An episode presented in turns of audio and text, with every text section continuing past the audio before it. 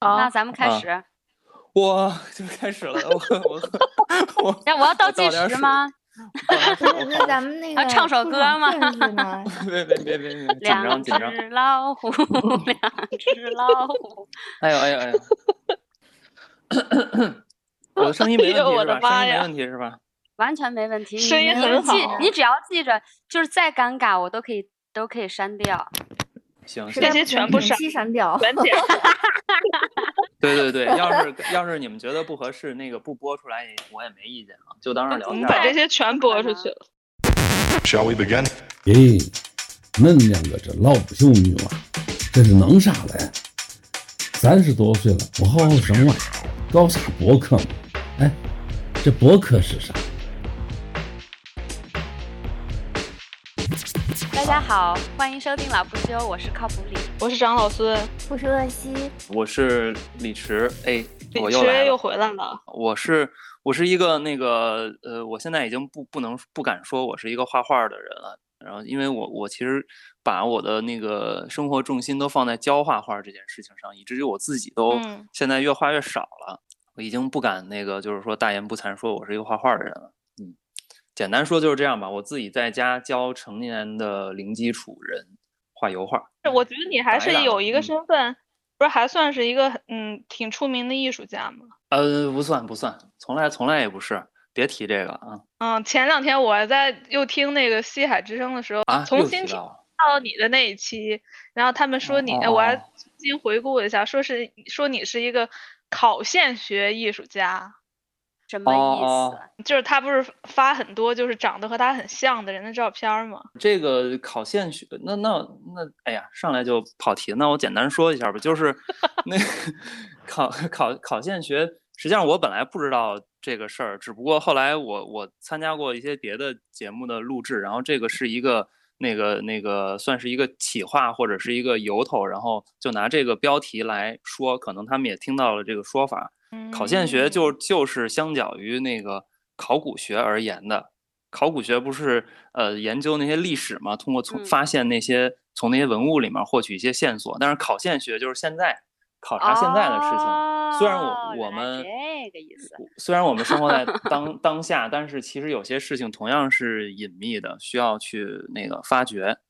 当然，我从来没觉得我我在做这么一件那个了不起的，或者是。无聊的事情，因为这这种事情听起来总是有点无聊。比如说去研究一个什么餐馆里面的座椅的什么之类的图案啊，什么之类的这种细枝末节的事情，可能是因为我我之之前写了很多那个公众号，都是研究一些网络上的小现象，比如说那个图，然后你发来发去，那个图慢慢就绿了呀，或者是呃，或者我收集一些东西，就包括搜集那些长得跟我像的人，这些事儿好像。无关紧要，但是对我来说是值得一做的事儿吧，所以他们就往这上面靠，说这是考现学，就是这么回事。嗯，说到公众号了，李池还李池 A 还有一个知名公公众号，就叫做李池 A，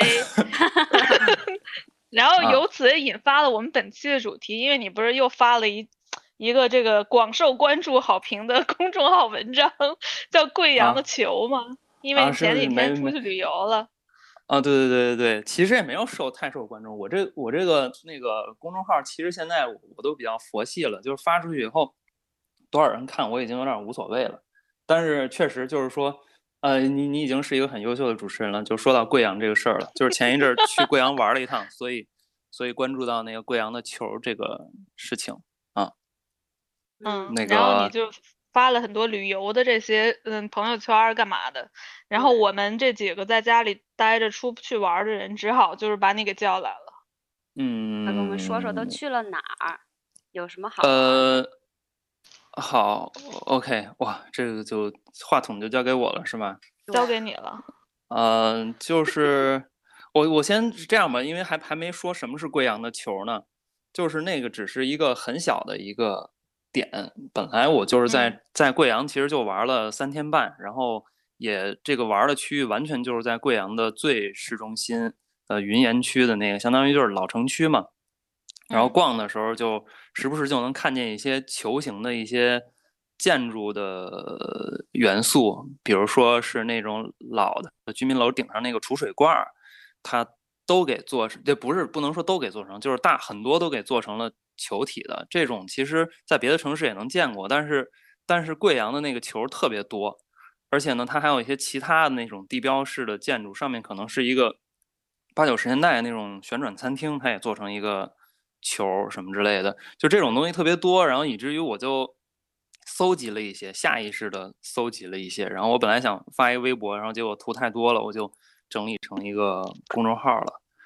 然后说到那个旅行是这样的，就是本来是我压根儿就没想去贵阳，这趟旅行实际上是我跟我妻子原本我们想俩人玩，后来他觉得那个呃可以带上那个他爸妈，也就是我岳父岳母，就是说可以，我们还从来没以这样家庭的方式那个出行过，然后所以我们就先坐飞机去了他的。老家江西萍乡，然后呢，他爸爸我岳父开车，然后从萍乡出发去大理。这趟其实是奔着大理去的。当然，从江西往那个左下角开的话，就会路过贵州。所以去的时候，其实已经呃先在贵州的那个安顺和六盘水停留过，然后去大理。呃，玩完之后，大理咱就不说了，因为其实那个我觉得大理没什么太大意思。然后那个就回来的时候，那就坐飞机回北京。本来想选择的是昆明，但是临要那个买机票的时候，发现昆明好像是有疫情了，所以就不得不改变计划。然后我们就开车先开到贵阳好了，也是一个大省会，然后那儿也有机场。就这么着去了贵阳，所以是完全是一个意外的情形，啊。哦，我还以为你们是故意自驾了一圈儿呃，自驾是自驾，但是最后一站其实呃就是那个我岳父岳母就是到贵把我们送到贵阳之后，他们就转而去荔波去看那些呃小七孔什么之类的，然后我们就在贵阳自己玩的，而且呢是我们有一个朋友。呃，在我我们以前住成都的时候，那就是非常非常好的朋友曼哥。然后他是刚好，他也他原来是在他之之前是在，就是他就在成都发展。然后那个他是放假，然后回到遵义，贵州遵义的老家，然后离贵阳很近，所以我们说我们要去贵阳，就他就过来了，跟我们会合。所以原来如此。对，最后这一站就是我们三个年轻人玩的。没有那个，我一直看着你们三个人的照片，我就在想，李池的岳母也太年轻了。那 显然就不是岳母吧？对啊，我就想说这怎么回事儿啊？这么年轻的岳母到底是什么情况？还很时尚呢，怪不得。好，好，好，那那那说明这期节目可以推给我岳母，当然不能推荐给我朋友。是吧？可以啊，就年轻人嘛。那你说人家 小岳母这也太……没有，我以为就是除了你们，因为你们一家出去玩，你你岳父拍照，剩下那个人只可能是你岳母嘛。没想到原来是你的朋友，我就一直很纳闷儿，我想说什么情况？OK OK，有道理，合合理的猜想。嗯，合理的猜想。嗯，呃，对于贵州，其实其实本来也不算太。陌生，我这这不是第一次去贵州省，因为那个朋友是遵义的嘛，所以之前他哥哥亲哥哥结婚的时候，我们从成都去了他的老家遵义，然后呢，顺便又去了离遵义不是那么远的凯里和那个西江千户苗寨，就是去了那个黔东南那一片儿，所以贵州的吃的我也都吃过一些，相当一相当一部分都吃过，所以其实。嗯，老实说，就是去贵阳的时候，我是没有什么太大的期待，只是作为一个，呃，要去坐飞机的这么一个城市，然后呢，又有一个老，呃，有好几年没见的老朋友可以见，就完全就是因为这两点才才去的贵阳，要不然我根本就没有没有任何好奇的东西。结果就是那要去的话，要见朋友，那不能就是一天，然后我们见一见，然后就走了，那。那多那什么呀？就所以就多待几天，就决定待三天半嘛，三三个晚上。然后这样的话，我们就稍微了解一下贵阳有什么吃的。我们年轻人玩嘛，那其实基本就是冲着吃去的，对于这个玩是也是没有任何期待。所以总体而言，贵阳就是一个完全没有期待的地方，所以他才给了我很多惊喜啊！原来是这样的，就是惊喜是哪些方面呢？一方面是这样的，去贵州安顺什么的路上，然后那个岳父就一直说，这个现在都叫爽爽的贵州。你们听说过这说法吗？没有，没有啊，当然没有。如在国外，当然可能听不太到这种宣传了。呃，就是这其实是是贵州省或者是贵阳市的一个一个很官方的一个宣传的呃口号，因为因为贵州很凉快，这个确实是，就是这趟去大理啊什么之类的，就是有一个目的，就是去避暑。因为今年不是很多地方都很热嘛，其实北京国内啊，就是北京其实也挺热的，所以就想去个凉快的地儿。结果呢，就是其实大理也不是特别，呃，凉，温度是比较低，但是紫外线特别强。但是贵州呢，就是可能是在那个就是山比较多吧，就很真的很凉爽。尤其是安顺和六盘水，我们经过六盘水的时候，它那儿那个高速上面都写着“欢迎来到中国凉都”，就是那个凉快的凉。哎，这个我也是从来没听说过的一个说法。确实，那个六盘水是是此行里面最冷的一站，就是你这个就是穿上了长袖，这长袖长裤，然后晚上得盖那个棉被，不然是有点冷。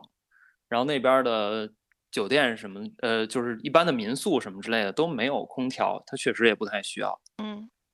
然后结果惊讶的是，到了贵阳以后。人家是爽爽的，其实是爽爽的贵阳，然后慢慢的好像泛化成了爽爽的贵州。结果去一去贵阳，第一感觉就是，我靠，就就是特热感觉。从从大理去的，就是它那个贵阳的气温比大理要高得多。我们到那儿的时候已经是呃五六点钟了，都已经有点晚了，结果还是很热，就就第一感觉就不是那么的好。那我来给大家介绍一下爽爽的贵阳，因为我已经打开了贵多彩贵州网。哦，好好好好，来吧。哎呀，天呐，太好笑了！爽爽的贵阳有五个爽啊，一是生态最好，气候爽；二是环境优美，风景爽；三是平和包容，文化爽；四是风情浓郁，民风豪爽。五是设备完善，生活舒爽。哎，还有还有一首歌叫《爽爽的贵阳》呢。哎呦我的天哪！不是宣传歌曲，好可以当本期的那个片尾曲。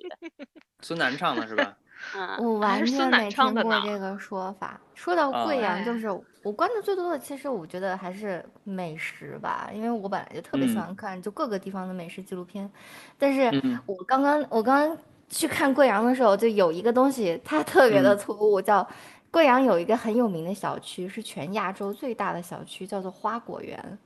哦，得，对，没去。你你好笑的还不是在这儿哦，就是 据说整个贵阳人口四百八十八万，一个花果园就住了五十万。哇塞！哇，真的就是，那就是北京的特别的这个城市。为什么叫花果园？是花果山的 姐妹，好好有有可能，有可能，它是好像是一个全国最大的棚户区改造项目，然后有十十平方公里那么大，里面都是很多是拆迁户，好像是。哎，外面看起来像水晶宫一样。这样就 天呐，还蛮有趣的，你知道吗？就是很很。我国特色那种迷幻项目、魔幻项目，对对对对对对，就感觉有点布达拉宫，但是变成了那种高的那种高楼大厦。嗯，天呐，这图片！但是不得不说，我我我没去，我们都没去这个地儿。啊，没关系，我们就早早点上网，早点连网线，早点就能去。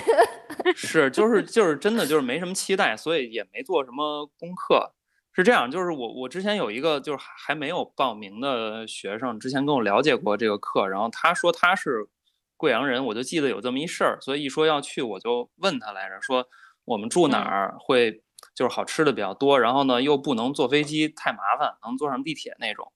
然后他就给我们推荐了一个地儿，所以其实我对于贵阳的初印象就是他说的那几个地儿，然后我打开地图一看，我的初印象就是贵阳的这个地名其实。还挺狠的，就是花果园，不是觉得挺牛的吗？听起来，嗯，然后那个就是他说的那个市中心这个地儿叫喷水池，就是我们最后住的这个地儿叫喷水池哦。然后那个池是一个区，呃，就是最市中心的一个地方，就是其实现在已经没有一个呃字面意思上的喷水池，没有这个池子，但是它可能曾经有，这儿这个地名是保留下来的。然后还有大十字和小十字。呃，就相当于大十字路口、小十字路口，这么说出来，你们没发现，就是解放之后，然后中国所有的城市名跟地名，真的就是起的非常的随意，就且且难听。我我我是觉得贵阳这特这个就是这名字特别狠，这个其实我这一时半会儿还有点找不着了。就是你们有兴趣就。你说的这个喷水池，它以前叫铜像台。但是解放之后铜像啊，解放之后铜像 拆了，修了个喷水池，然后叫喷水池。哦，哦，是这个意思。我当，我当时就是就是打开那地图随便一看，他是看那我我忘了是哪哪儿的一个景区，就是它那个山的名字什么都都特别牛，就起的很粗暴的那种名字。嗯，因为我觉得贵阳怎么也是一个就是那种就是省会城市，就是它的名字应该 有一些高雅的什么，结果就是跟印象完全不一样。哎，我挺喜欢这风格的。是是是，就很很很粗粗暴的那个感觉嘛。然后，嗯，你们你们刚才不是你刚才不是说那个，就是有一个是什么城市设施好，什么那个什么爽，这不是其中一爽嘛，是吧？嗯，就是其实这个也是我的那个初初印象之一，呃，但是这个印象其实是反方面的，就是那个我们到那儿以后。呃，第一顿饭其实是那个我我妻子的那个一个远房的一个表哥请的一顿饭，他在那儿当那个医生，然后呢，就是非要说请我们一家吃饭，然后就推辞不了，于是呢就跑大老远，我们还打车去了一个那个就是酸汤鱼的那个当地特别大的一个大连锁老凯里酸汤鱼的一个分店。然后吃了顿酸汤鱼，然后吃完以后就吃太撑了，那那顿实在太好太好吃了，就是，呃，我我其实描述那个食物的能力是比较弱的，就是这个酸酸汤鱼有多好吃，我有点说不上来，就是它的酸绝对是一种，对对，是一种 非常复杂的酸，绝不只是发酵酸，是那种番茄发酵酸是吗？对，它又有番茄的鲜番茄的味道，又有某种奇妙的味道，还有那个木姜子的那个。味道很很复杂，啊，回味无穷。总之就是吃太撑了，结果我们就决定从那儿走回那个住的地方。一看地图，其实也没多远，两公里可能。然后结果就是就是嗯，竟然要要穿过大概三四个这个呃那个地下通道，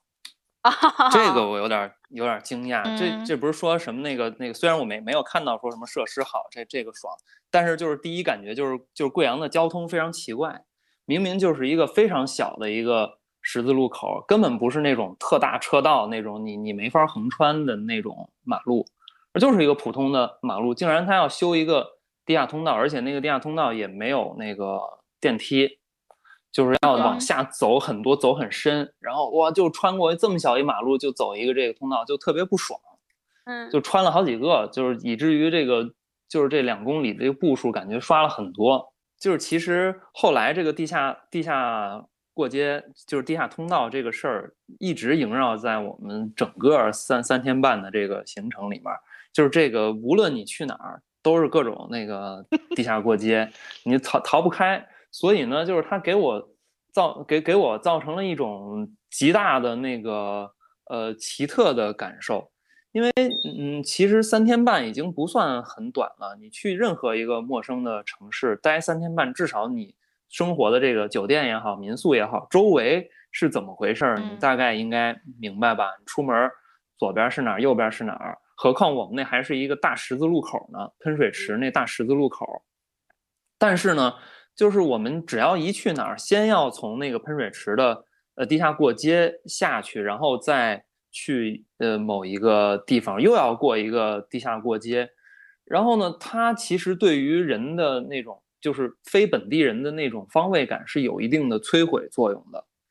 以至于我们实际上这这几天一直都在喷水池、大十字、小十字附近走，因为那些吃的全都基本上集中在这些区域。但是呢，我直到现在我也没能形成一个所谓认知地图，就是这三个地方，嗯，在地图上是什么位置关系，就不不知道。你你一导一导航，你走到那个呃十字路口那儿，你就得把导航放到很大，你要看从哪儿出去，就你的那个呃精力全都消耗在怎么走这个地下通道这件事儿上了。是不是有一种像那种日本的地铁的感觉？呃，没有那么夸张，但是呢，就是你觉得，哎，这明明很简单，怎么就走不明白？这这种感觉。我我那个不是拍了一个那个视频吗？你们有没有看到？就是有有看，穿过一个那个地下通道，那个是一个，那个是一个都已经算是很简单，那个其实就是喷水池的地下通道。它这个难在哪儿呢？实际上就是它那个地下通道并不复杂，就是上面是一个十字路口，然后底下其实就是一个口字形结构，然后所以你可以穿任意过任意一个马路，你也可以一次过两个马路这种感觉。但是它比较诡异的是，你要从地面下到底下的这个口字形的结构的时候，不是要走那个楼梯吗？嗯，呃，当然，当然，这个用语言描述会有一定的。困难，到时候我我我画了一手绘了一个图，我记得是你对你画那图还挺有用的，看看着放放到那个 show notes 里边，就大家可以可以看到，就是它那个下的那个楼梯，实际上和底下的口字形结构是成一个四十五度夹角的。嗯，呃，也就是说，好比你本来就是简简单单要过一条马路，垂直的过一条马路，但是你下了楼梯之后，你就会看到两个岔路口。就是底下的口字形结构，你是斜着下去的，所以这两个岔路岔路口跟你下楼梯的方向，一个成四十五度，一个成一百三十五度，你就哎有点懵，因为从好像从感官上来说，我不知道有没有这样的心理学依据，就我总感觉好像四十五度角好像比一百三十五度锐角比钝角更接近九十度的感觉，所以我们就有一有那么一两次就走错了，选择了那个比较锐的那个角，结果上来一看。就不是我们想要去的地方，嗯，然后结果你说这个，嗯，你你觉得它和那个就是，比如说像第一次去北京或者大上海这种大城市坐地铁出来之后，一 A B C D E D F 这么多口的那种感觉有区别吗？呃，不太，我觉得不太一样。其实我觉得北京、上海还可以，虽然出口很多，我我去上海的时候也震撼了，就是它都 A B C D 都感觉。那个数不过来，所以它都是一二三四出口，就是那个数字之多。但是至少人家写了那个出口是啊，可以去什么建筑，嗯，去什么建筑，然后你在地图上也能清清楚楚看到。但是你下了那个那个地铁以后，呃，不是，就是那个贵阳的那个地下通道，它没有那种对于地标建筑的那个指示，就是你下去以后，它那个它那对它的路牌儿。路牌儿它写的是每一个方向，就是口字形的那个方向，它是哪两条互相垂直的路？就是我看了一下，它那个应该叫做延安东路和中华中路，这么呃几条路的那个名字。呃，一边是延安中路，一边是延安东路，然后一边是中华北路，一边是中华中路。所以它就好比说，一个是中华中路和延安。东路方向，你知道是哪儿吗？根本不知道。嗯，就是你只能在你你其实你如果写一个地标建筑，你在地面上看好了，我要到这个工商银行，我就知道，呃，去哪个。但是你一看那那个，他直接给你一平面直角坐标系的一个指示，你那你这 就废了。当然也怪我们那个方向感太差。本来可能这三个人里面方向感最好的是我，但是我的方向感在北京人里面也也属于垫底儿的那种。就特糊涂，你们知道啊？我觉得不怪你们。我刚刚上网搜了一下，为什么贵阳这么多地下通道？真的很多贵阳本地人吐槽说，他们经常在地下迷路，是吧？对，因为他就像你说的，他那个还有一条回复笑死我了，说的是爽爽的贵阳，堵车的天堂。啊，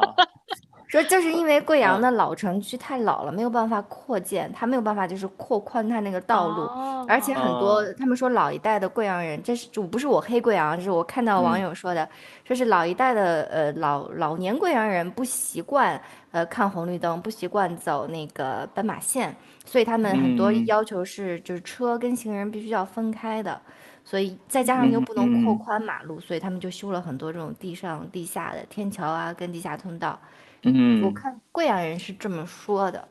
对我，我这个我这个说法我也看到过，就是说老人经常乱穿，就是在那儿走的时候，就是潦草的查过一下，确实是这样。然后，而而且是是这样的，也这这好像有点给自己找借口，这不怪我方向感差什么的。确实就是我的这这个视频就是发到。微博和小红书，然后都还稍微引起了一些反响，就好多人留言，就是深有同感，包括很多那个本地人也说是这样，而且看到很多留言都说，啊，喷水池这个已经那个不算什么了，你应该去那个什么小十字去领教一下，呃，但是可惜我看到这个已经太晚了，我都是回北京之后才才剪视频发的嘛，嗯，小十字我没有印象，虽然我们也去了，但是好像没有走那个。那块儿的地下过街，就是他这个我我，但是我能猜想到，他他们那个就是留言的人也也大概描述了一下，就是贵阳的地下通道之复杂和和令人迷惑是有多种方面的，其中一方面就是像喷水池这样，它是有一个四十五度角的那个楼梯的问题，另外说那个小十字的呃地下通道好像里面有特别多的商铺，嗯，对，那个我也看到了。说是九十年代九十年代下岗的人特别多，所以他们就在里面改建了很多商铺。嗯，我看到网上说，几年前贵州呃都市报发布了一则小十字地下通关口诀，讲一下视频。嗯，啊。应该跟应该跟李靠谱一样，做成那种 Z，你知道吗？那种小杂志，到处很长，很长一段，非常长。哦，我靠，那我真下下回去贵阳，你们要去的话，一定也应该去小十字去去感受挑战一下。我真的在路上都不行，就这四四方方的路我都不行，我下去我估计再也出不来，没个三五年我出不来。是，而且它那个它那地下挖的又比较深，所以你在那个底下以后，那个手机导航它那个定位那点都飘了，方向和位置那个各种虚幻。网上网上说。嗯，某不知名诗人在实地挑战后遭遇了巨大打击，动情的感叹：“走在贵阳地下通道，就像走在头顶没有北斗星的沙漠，原地转圈的感觉会让你瞬间破防。”确实是这样，确实是这样。太好笑了，不知名诗人还。是，就是就是那个第我们第一次走那呃，我可能甚至是第二次走那个喷喷水池那个地下过街，就是就是要去，就是简单的要穿过一个马路，结果走了三次嘛。就是上来三次，发现都不对，相当于那四个出口我们全走了一遍嘛。鬼打墙，反正就是。嗯，所所以后来才想到那个视频里面，我想到那办法，你在地上看好了，然后用手指着那个方向。我觉得你这个办法也特别棒。对，身体不怎么不管怎么转，你的手就是一直当一个指南针。当然，如果有实际的指南针，可能会更好。嗯，然后那个就是地下过街，在其他的地方。就一方面是有这个这个嗯，就是斜斜角问题，一方面是商铺问题。当然，我也没法想象那商铺到底有多复杂。据说有的过街天桥都会因为商铺的问题而变得嗯不找不着路。可能那个商铺已经就是把那个过街天桥那相当于都加了一些顶了，它也变成迷宫的那个感觉了。呃，然后还有就是我们嗯之前去去那个贵阳的那个甲秀楼，最快的走法也要穿过两个。地下通道，结果我们还走错了一次。你走错了一次，不就相当于来回又得走一遍吗？所以相当于我们穿了四个地下地下过街，才从环岛的一边到另外一边。我的天呐，就是 这个太太太痛苦了，这个这个走法。但是结果确实就是像我前面说的，就是因为这个这个找路的这个困惑，让贵阳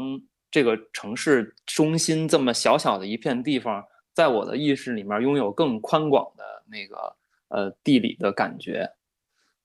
明白那个意思吧？就是其实很近，但是就是不知道怎么去，下次又不知道怎么去了，就是每次都得重新找。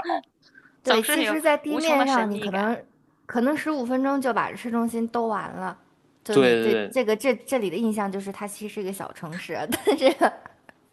确实你这有点像，因为你这有真有点像那种游戏。就我看有有一个网友说，他明明在岸上看好出口了，一下入地下通道，就像那个打地鼠的游戏一样，冒头下去，冒头下去啊，或者太地狱了。对，就是那个地下通道，就相当于是很多那种呃那种地图类游戏，就是相当于又有一张图，嗯，上来以后你就不知道是哪儿了。就哎，我我还挺挺想听听古玩市场的，因为我没去过，就是那种小地方的古玩市场。现在像北京的潘家园什么的，因为太多人知道了嘛，其实就是卖那种就是仿品啊什么的，就就是纪念品，对吧？但是，但是对，但是那种地方的小的古玩市场，你是真的能淘到一些好玩的东西吗？呃，其实其实贵阳这个古玩市场也。意思意思也不是很大，就是其实我们去的，呃，其实这趟也没有去太好的，就是去到了更好的那种，呃，本地的那个古着，就是那个 vintage 的那个衣服的市场。但是贵阳的这个古古那个古玩城其实也是没落了，就是其实里边都在都在修，这个这这个这个地儿其实有点没去好，嗯，只是我我们在地图上看这个名字。呃，因为可能王阳明曾经在贵阳停留过吧，所以这儿有很多跟阳明有关的呃名字，就看到阳明古玩城，哎呦，觉得好像特神奇。但是其实一去以后，发现它那个一层也就是卖一些以前的那种旧书、呃老小说，就是标价特别低的那种六七十年代的小说。然后进去以后，就都在修，全都在修那个所有的电梯都不能运行，你必须得那个。走走路卖那个电梯上去，然后呢，就是那些商铺卖的也都是字画啊，然后那些看起来很假的那种银器、玉器、木雕什么，就是这个。然后结果就是这个古玩城能给我们留下最深刻印象就是它厕所，呃，是那个是我们在贵阳上过的最恶心的一个厕所。哎我去，好好好，哦 no，不用不用详细讲，no no no。就不讲了，不讲了。这这就是其实挺典型中国小城市。贵阳之前一直是三线城市，是去年二零二一年到二二年的时候才升到二线城市的。哦，小城市基本上都是这样。嗯，电梯就一直在维修，各种各样的在维修，道路不方便啊什么的。其实很多地方差不多。嗯，是。其实怎么说呢？这个这个感觉还是有点让我想到。重庆就是重重庆，虽然是一个直辖市，就是它的级别不是跟跟北京、广州什么都一样高嘛？但是其实天津也是啊，就是但是但是实际上它的基础设施很多都特别的陈旧，因为本身在这样一个那个地形复杂的地方建设已经是一件非常困难的事情，然后再有好多都是那种民间私建，然后就有很多非常粗暴的那个。那个设计和建造，这个我在贵阳也看到了很多，就是那种老的居住区，那个那个密度极其大，就是就是离我们那个喷水池很近的一个地方，就有一片老居民区，然后那个楼间距都特别近，以至于我感觉那个四层以下都基本上是黑的那种感觉，就太阳入射角不管多那叫多大还是多小，就是都照不着那个底下。那种感觉，然后感觉有一种香港的那种 楼的，有点那种九龙城寨的那。对我刚想说，就是像在我们九十年代，包括零零年初、千禧年初的时候，就香港，其实，在在内地人看来是一个特别发达的地方，哪怕它小，但是现在我们再去看香港，就会觉得就是在方方面面，它好像都停滞在了那个年代，是不是也是因为地方太小，你你很难去扩扩张、改建、翻新啊？对对对，香港也是辉煌已经过了，像像那种贵阳这也是，就是那块密度太大，居民太多，然后你那个要是呃搬迁拆迁，就是这个安置的人就太多，就会有太多的问题，所以可能就一直搁置吧。但是当当然那个他这搁置对对我对对我这样的人来说是一件好事，因为我更喜欢这种这种老的景观，尽管就是真正居住在里面未必是特别舒适的。我们还曾经试图哦，就是我，我还曾经试图说，我们那个走进那一个单元门里往上爬一爬，看看那个别人家的门或者是楼道里面有没有什么植物之类的东西。结果我就走到二层就没有再往上走了，因为就看到一个被踩扁了的巨大的蟑螂。嗯，就我是想算了算了算 了，不看了不看了。真的，你在南方有南方的时候，就会你会有错觉，说我刚刚在厕所看到一个东西，它要么是一个小老鼠，要么是一个大蟑螂。不是，但但是不不不不黑贵阳，贵阳还挺整洁的。我我在那儿看见的蟑螂就就就那么两次，一一个是活着的，一个是那天那个踩扁了的。老鼠没没有看到啊。虽然有很多地方都很很恶臭，就是它那儿有一些，就是因为居民区那儿太密集了，然后它的那个下水系统排水啊什么的又做的不是很好，所以其实，在安顺也是那样，就会在街上有这么一个都是水泥做的那种镂空的一棱一棱像栏杆一样的那种井盖儿，然后底下那种生活的污水就在底下流。嗯，在贵阳有好好多这种，然后就就巨臭，特别极臭无比那种。嗯嗯，但是那感觉又不是那么的差，这种味道再结合 你看到那些视觉，就是它那墙有些是呃，就是那种像广州那种特别细的马赛克，白色的马赛克瓷砖，里面还夹杂着一些绿色的散随机散落的一些星星点点的呃排布，然后呢有有有一些就是本来都是那个。呃，那种露台一个一个的，但是呢，居民不喜欢露台，可能下雨会，呃，就是都流进阳台，然后全都自己用砖把那个侧面都给堵上，就露出来砖墙。有的用心一点的，还会重新抹灰，刷一个那种呃灰浆或者是一个漆之类的。然后有的就直接暴露红砖，然后过了年头又特别久，然后呢就会有很多那个呃电线，然后后来改建了很多，就会那个。像一个巨型的那种植物一样，在空中垂一个特别大的那个呃电线的球，全都系在一起，全都乱的，然后上面还挂着那种毛，就是那种油烟，还有那个灰尘都结成那种蛛网一样的东西。然后还有那个居民口，然后居居民居民楼的那个那个单元门口，有那种改建的增加的一些线或者是网什么之类的，全都没法再开槽，直在那个墙内部就全都走外线，然后全都是那种。PVC 的那个线管一条一条的，就是而且都特又又又脏又破嘛。嗯，感觉是一种很奇特的一种城市的，像城市生长的一种痕迹。嗯，对你听他这么描述，你突然理解了为什么人家说他是考现学艺术家。对，观察非常细微，然后好吧，形容可能我对我确实就是还挺喜喜欢这种视觉的。这这其实就是一个。赛博朋克的那个视觉是是是，没错，就是在未未来世界嘛，那种感觉。这个尤其是给我们这个年代，就是八零后到九零年初这个年代，就是生长的这些小孩，有一种特别亲近的感觉。为什么我我看到这种景象，我会觉得特别舒适？因为那就是我通常是我大面积的看到这种景象跟包围在这种环境里的时候，是我最最无忧无虑的年纪啊。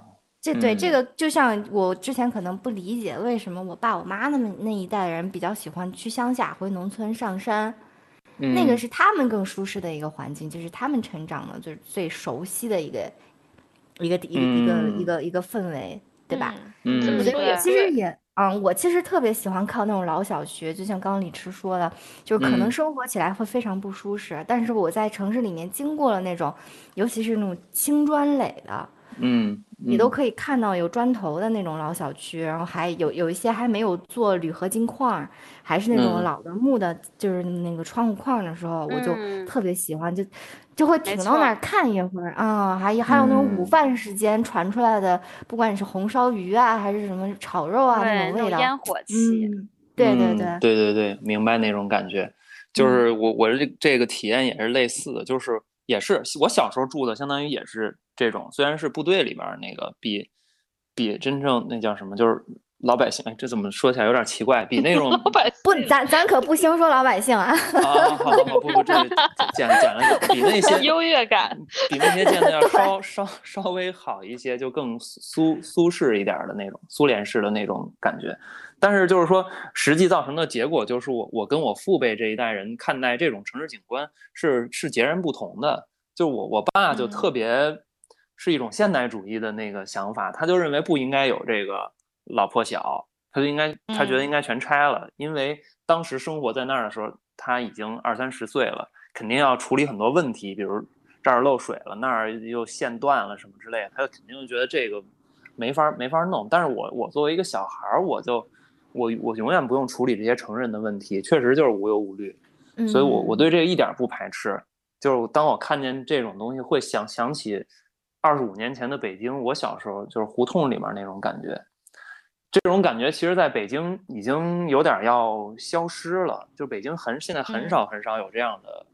地方了。就我小时候抠，就是回回家的时候，就是一路的那个砖墙，那砖墙可能甚至是呃清晚期或者什么时候的，然后那中间里面填的是那种土灰。那种泥巴那种墙，然后那外边那墙皮全都掉了，然后还残留了一些上面，甚至可能还有一些呃文革时候的那种那个那个那种那大字儿什么之类的。然后我一路就抠着那墙皮，哇，就掉一路灰那种感觉。嗯，现在全都重新粉刷了，或者甚甚至外边都做了一层砖，然后你再再也弄不着这这种感觉了。只只有一些其他城市还能找回这个这个这个意味。呃，贵阳就就你去贵阳给你带来的觉得很惊喜的一部分之一是吧？呃，对，之呃之一。当然，这种感觉其实在很多地方我都那个找到过，成都、重庆，还有什么泉州什么之类的都有。当然了，就是说，其实川渝和贵阳又是一种，还有一种陌生的感觉。这个它的那种城市风貌，包括那个楼的样式，呃，植物什么味道、嗅觉，都跟我小时候的是不一样的，就是还是有那种。汹涌而来的那个新鲜感，就它里面有那种重庆的那个建筑的那种复杂。比如说，我们去吃一个那个烫菜，结果就得从一个特别小的一个巷子穿过去，走过一个楼中间的类似于天井的那个结构，然后上台阶，然后从一个呃二三层左右的一个一个廊道就这样穿过去，两边全都是饭馆，然后又走到一个那个一个场院里边，然后也有好几家烫菜，还有。然后又有一个露天的一个天井，那还有卖冰粉和冰浆的，有很多人在这儿吃饭，这种感觉就很奇妙，就是你都不知道怎么穿过来的，那那感觉。你在在地图上看也是，就是那个路步行路线有时候就已经从那个楼里面穿了，它已经不在道路上了的那个意思。嗯，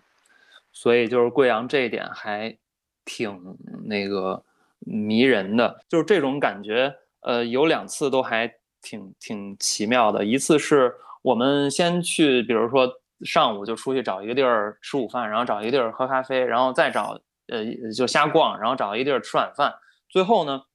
呃，最后一一站就是，比如说我妻子标记了一个卖古着的一个地方，它是有点那种美式风情那种机车感觉的那种店，然后我们又步行走了走走走了很长的路到那儿。其实那是那就是我我前面说的那个特别密度特别大的那个小区的一部分，其中有一条街其实已经被这个亚文化给占领了，呃，其实那亚文化也已经变成一种消费文化了吧，就是有这个古着店，然后有咖啡馆、酒馆、酒吧什么的，然后又有一些霓虹灯什么之类的，它跟它其实这个视觉风格什么的跟那个。老旧的小区还挺挺挺契合的，更那个赛博朋克的感觉，还有一些什么首首饰店之类的。然后我们就呃去那店看完以后，结果走了两步发现，哎，这不就是这不就是我们住的那地儿吗？其实它就在那个喷水池，就是我们甚至完全没有意识到，这这走了就是完全就是一圈，就完全回到起点了。啊，这种感觉很妙，多糊涂吧？就是，就抬头一看，哎，这种这不是如家吗？嗯。出去旅游就经常会有这种感觉，感觉自己好像离开了一个地儿，结果发现没有。对对对，是。太奇妙了。啊，因为我们就是出酒店都是先往那个大路上走，过穿过街桥什么的，就有一边是从来没走过的，结果那天就走到走到那边去了。嗯，然后还有另外呃一个一次这个有趣的经历，就是呃，就是我都拍成视频了的。那一次，其实就是在他那个大十字和小十字的那个附近，就是这三天里面的其中有一天，我们就像前面说的，因为我们发现了贵阳的一家还挺好喝的那个咖啡馆儿，这个其实是那个网友推荐的，然后我们就吃完饭就去那咖啡馆一直喝咖啡聊天。其实可以推荐一下，那家叫 Quantic，呃，也可以写在节目里面也行。嗯，呃，就是嗯。虽然它的那个装修还挺那种美式新的，都是用那那个叫什么那个海洋板，还是叫呃那种木板做的那种比较网红的那种家具吧。但是它的咖啡品质真的还挺好。作为一个不太懂咖啡的人，我也觉得挺好喝的。然后我们喝完咖啡就冲着一个呃下一站就是一个吃的地方去走。然后呃吃完之后，其实它其实是一个小吃，我有点忘了吃的是什么了。然后所以我们就。漫无目的的走，所以我朋友，我们朋朋友就说，要不然咱们打台球去吧。然后行，然后就在地图上看有没有台球厅，就沿着地地图那走。结果呢，就走到了那个呃小十字、大十字还是小十字，它其实是连着那那一那一片。然后呢，就会，结果我们就经过了一片那个特别特别繁华的区域。贵阳它是这样的，贵阳这个虽然它是一个省会城市，但是它竟然没有一个那个呃最主流的一条商业街，就这一点我也挺惊讶的。嗯，好奇怪。等于说它的市中心都是散落在各地分散的。对对对对，它不像北京有西单那一条街，然后有王府井那一条街，你上海有南京路嘛，然后。成都是春熙路，然后重庆是解放碑那一块儿，都步行街什么的，然后全是集中商铺。但是贵阳没有，完全没有，它就是一个一个分散的商区，然后它的那些餐饮啊什么之类的，都是那个特别民间的那种小小铺那种感觉。嗯嗯，那没有走往那个高端的方方面走，可能它的那个城市的那个基底已经在那儿，它已经没法再重新建这么一个东西了。呃，所以这这种感觉也挺陌生的，不像任何大城市，你一去到那种商业街，就哪儿都一样，就全都趋同了嘛。但是贵阳就没有。然后呃，小十字那块儿，所以就是看到一条街，然后全都是吃的，全都是人。然后呃，所以所以我我妻子他们还有他朋友，就是我们说，哎，他们就说咱们进去看看吧。实际上我有点本来不是很乐意，我就是想奔着那个台球厅走。你这样已经跟那个路线都岔了。这样其实就会走更多的路嘛，但是他们都去了，那就去吧。然后结果就是往里走了没多远，那条就是那个呃坏了，那叫什么街？我那视频里面说来着，那儿还有一个巨大的菜市场，然后进口那块全都是什么什么脆哨店。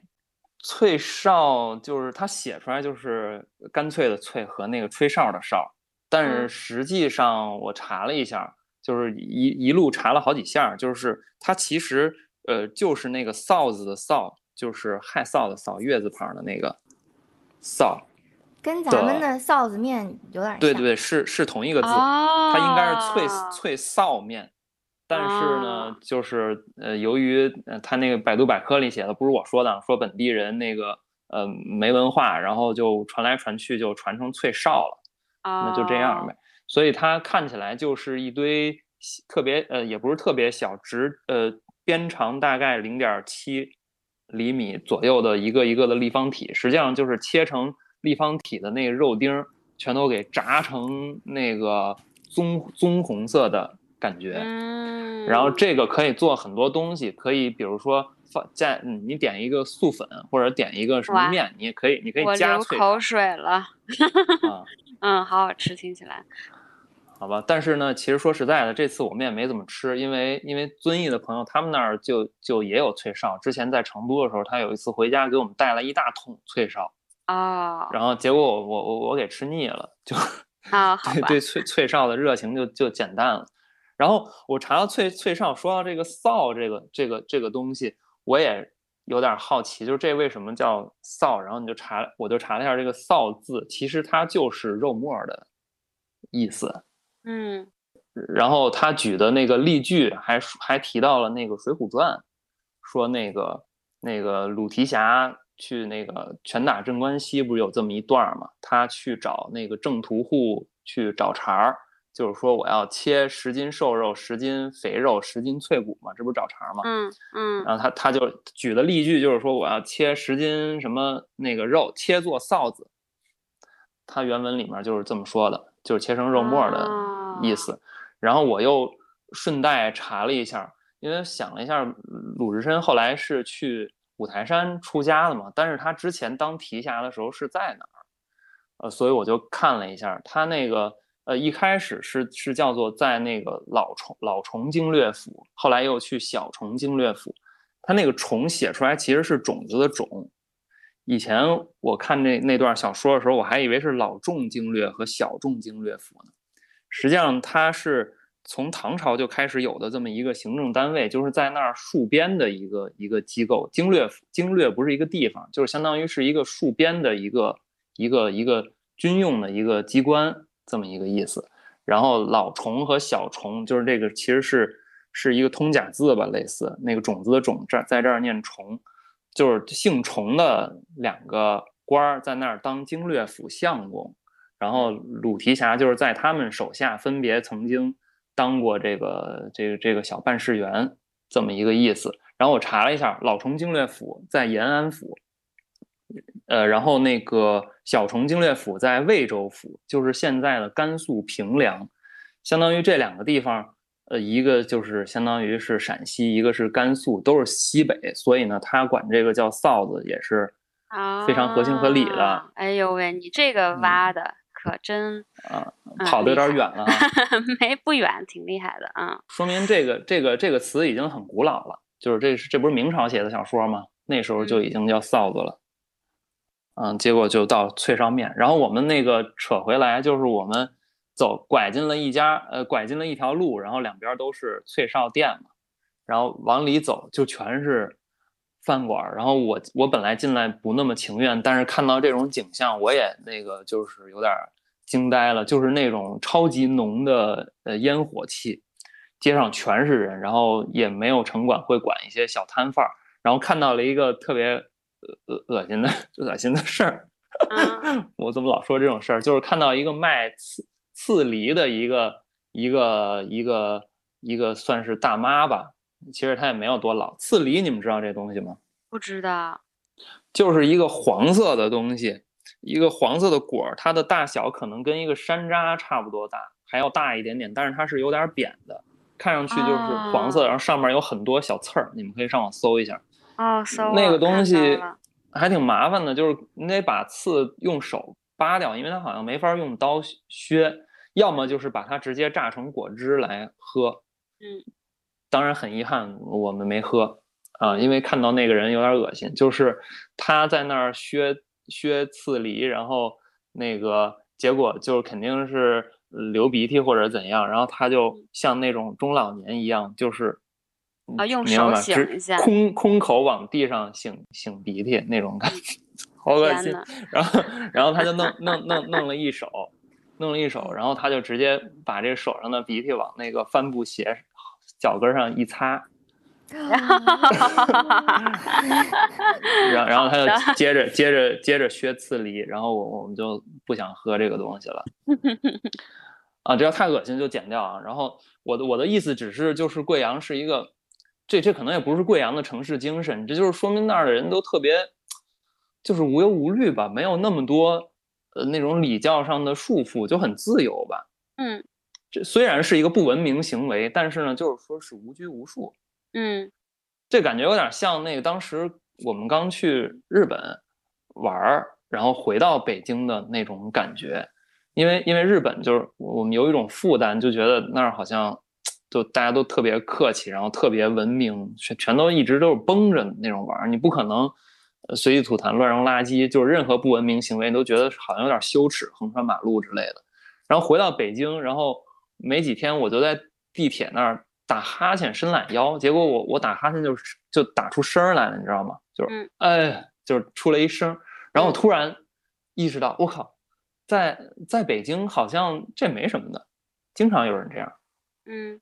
就不会有人觉得哇，你这人素质真低，打哈欠都弄出声来了。太不文明，但是在日本就就不可能，嗯，可能当地人也没那么在乎，但是我我怀着那种紧张的心情，我就不可能这样。然后贵阳就是一个比北京更不讲究的一个地方，就随便你爱干嘛干嘛，啊，然后呃，总归就是一条烟火气很重的街，我们一直走到头，然后拐弯，然后就哦这样，我看一下。地图吧，就是那块儿应该是，嗯，叫文笔街，应该。我们一开始走的那条路是民权路，嗯，民权路，然后然后走到那个蔡家街，然后走文笔街，然后我们就发现这儿为什么有那么多人呢？因为这儿全是学校，啊，它有贵阳的二中，有十九中，还有一个什么护士护士学校，还有。反正大概有四五个学校，还有还有幼儿园、小学、省府路小学，全都集中在这个地方。嗯，所以就那学校附近都会是一些非常那个就是接地气儿的一些吃的，很便宜摊摊贩之类的。我的天呐，然后我们就离那个台球厅就渐行渐远了。就是已经完全就是相当于朝着台球厅的反方向再去探索，就一路被这些琳琅满目的东西吸引，然后我脑子里面也就没有打台球这个事儿了，就一路，嗯，呃，探索，就是在那块儿找到一家那个蛋包洋芋吃了一下，我在视频里面还说了，它其实是一个遵义的那个本地的那个吃的，就是这个吃的，其实咱也也是这个。莫名其妙也说到这个吃的这件事儿上了，就比如说蛋包洋芋，实际上就还挺有贵州的那种感觉的。它它就是一个一个一一个比较洋气的概念的一个本土化改造，实际上它就是从蛋包饭那儿来的，应该啊，因为那个我我那个遵义的朋友说，他本来也有里面的那个馅儿的那个部分。就是用把那个那个蒸过蒸煮过的土豆给用那个铲子铲刀给铲成泥，铲成土豆泥，在铁板上边煎边铲铲成泥，然后往里边加折耳根，加呃比如说加那个米皮，就是用米做像米粉一样，但是是宽的薄的那种东西，然后它已经炒过了，然后再加酱酱油调料什么之类的那些东西，然后还可以。遵义本地还可以加糯米饭，就是这么一个土豆泥裹着的这这些东西炒成一大团黑，就是那种黄黄黑色的这么一个一坨儿，它有一个名字。本来有这么一个食物，但是呢，呃，有人就是有创意，结合了蛋包饭这个概念，就是把这一坨土豆泥的混杂物，然后先煎一个蛋在那个铁板上，然后把这个东这坨东西放放到蛋里面，再给裹上，这不就是一个。蛋包饭把里面的饭给剔成土豆泥了嘛？嗯，啊，那个、那个、那个的味道其实很重，就是又咸又香。哎呀，然后再加上那个鸡蛋的那个那个口感啊，就是特别棒，而且还还挺便宜，就是十块钱。嗯，啊，然后我们就在那儿吃了一个这个。其实那天我们最后就吃的非常混乱，就是在好几个摊儿，就是这儿吃一点，那儿吃一点，就没有午饭晚饭的这个概念了。嗯，呃呃，然后又一路去到了文文笔街，然后呢，又在那个那儿旁那儿又有那种老老特别老的居民区，还在那儿逛了一家一对特别年轻的情侣或者是夫妻开的古着店，呃，就是他那还得是那个看就看到那个底下那个单元门上面有摁摁数字的那个呼叫的那个东西。然后那儿有一个小广告，说这儿有一个古着店，哎，我们觉得挺好玩的，就摁了一下。还得按门铃上去。对对对。啊。嗯，它就是别有风味嘛，在那种特别老的小小区里面有有这么一个小店儿。嗯。啊，然后那块儿也有一些呃新鲜，就是比较时尚的东西，比如说还有一家那个拍大头贴的店。但是呢，它完全没有店员，就是说你自自觉扫码付费，然后怎么怎么样。哦，啊，就是也是在那个老社区里面，那其实已经过在十九中的附近，然后我们就一路又往文笔街走，已经没有打台球这回事儿了。然后呢，前方就出现了一条街，穿过了一个小区的，像一个小区的花园一样，从相当于从小区的一个门进，另一个门出，然后呢，那个道路就变得呃。祥和了起来，看就是有那么一些那个日料店，然后这个时候已经是就是黄昏落日的那个时时候了，然后阳光照的还挺美，就俨然有一种在日本的错觉。嗯，就是一些日料店，然后又有一些小花园儿，呃，他们就是弄一些户外的座椅啊，然后阳伞啊，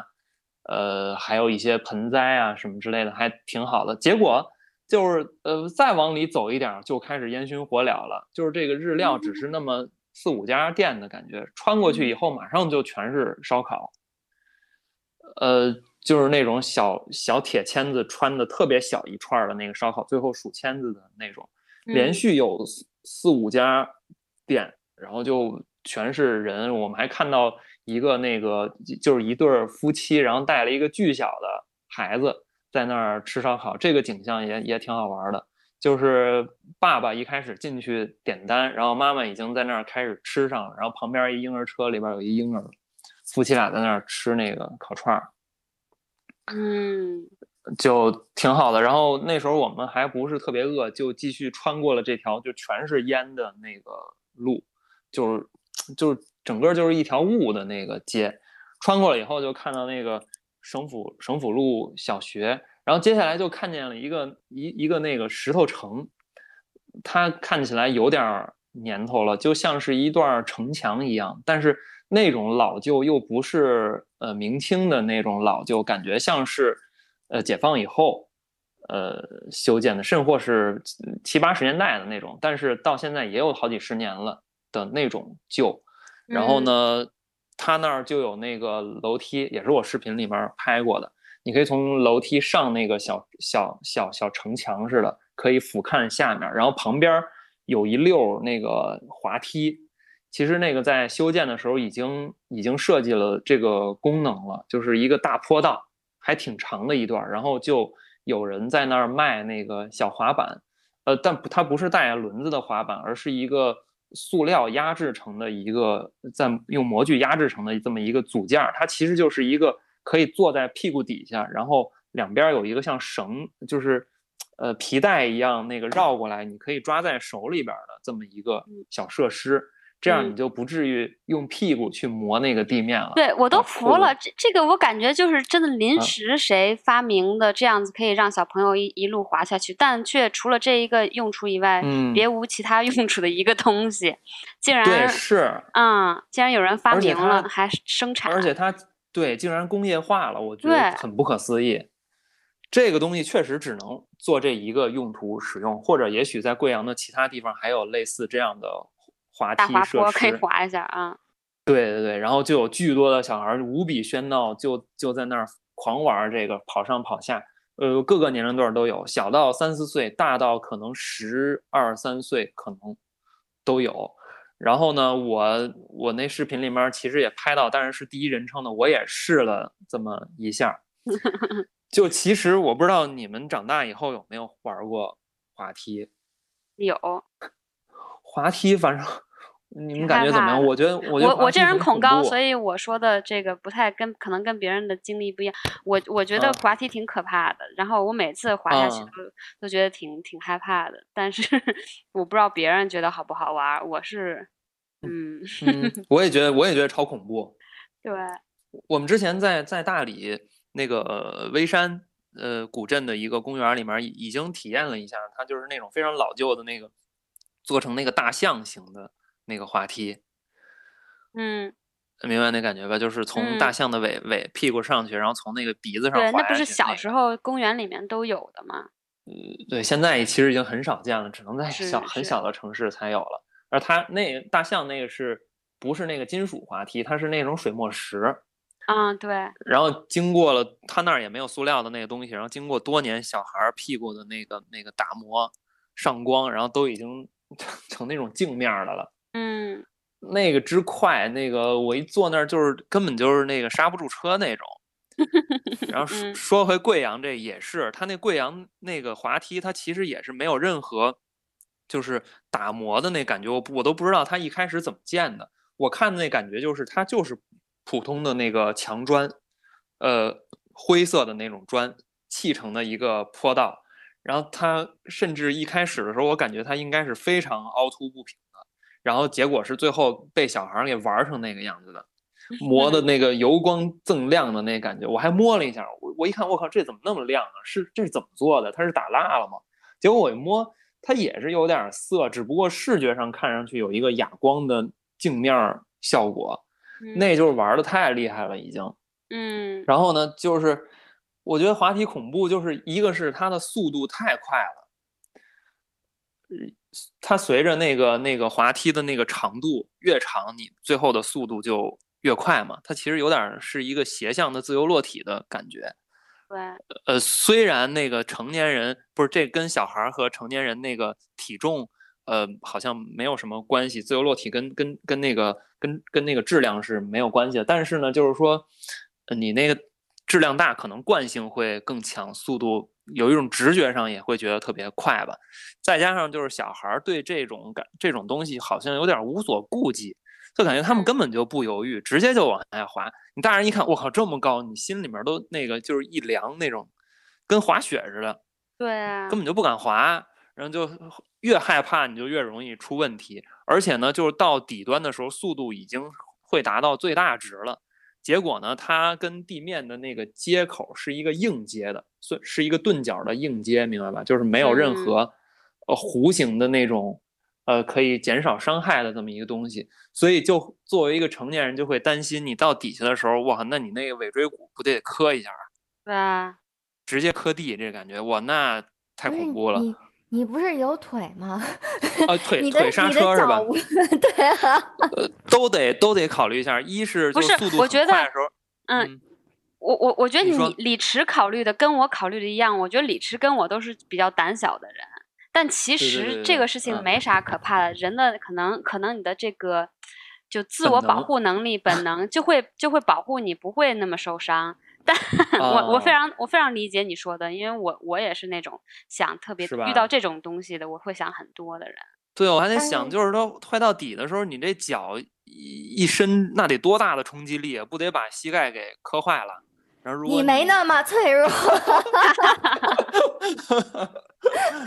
而且咱们聊的这个滑梯有多高啊？因为你刚刚形容那个大象滑梯，水墨石做了，我的幼儿园就有一个，我印象特别深刻，也是就是我小时候就已经就已经磨到那个锃光水亮了，你知道吗？啊，是吧？但是它真的不高，就我觉得那个有，我觉得有两米二左右。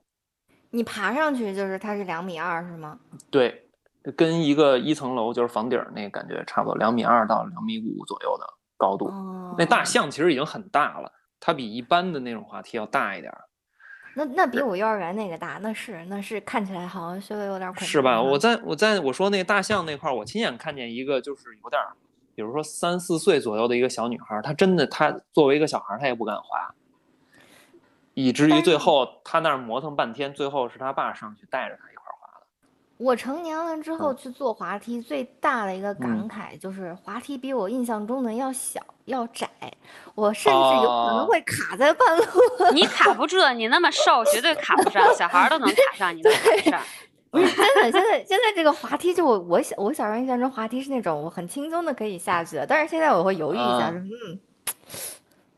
啊，我知道那你说滑梯，它其实有好多种，有那种带轨道的那个，它确实就是根据小孩的那宽度设计的，甚至还有那种管道状的，哎，对旋转，你一成年人根本折不过来，你就滑不下去，就卡那儿了，是吧？然后，但是我说贵阳那个真的就是就是一纯的一个刺激，它那个长度极大，你要往上爬两段楼梯滑下去，那个高度我无法估计，应该有个两三层楼那么高。你成年人光那儿，觉 觉真的真的就是不敢，我真不敢。这也就是说，说明贵阳小朋友也很生猛啊。对啊，就是嗯，我不我不知道其他城市的小朋友，反正贵阳小朋友我没看一个有犹豫的，就在那儿狂玩，而且滑下去的时候，就是都到地面上还能往前出溜五六米的样子，就那速度极快。我不知道他们屁股疼不疼，挺费裤子的感觉。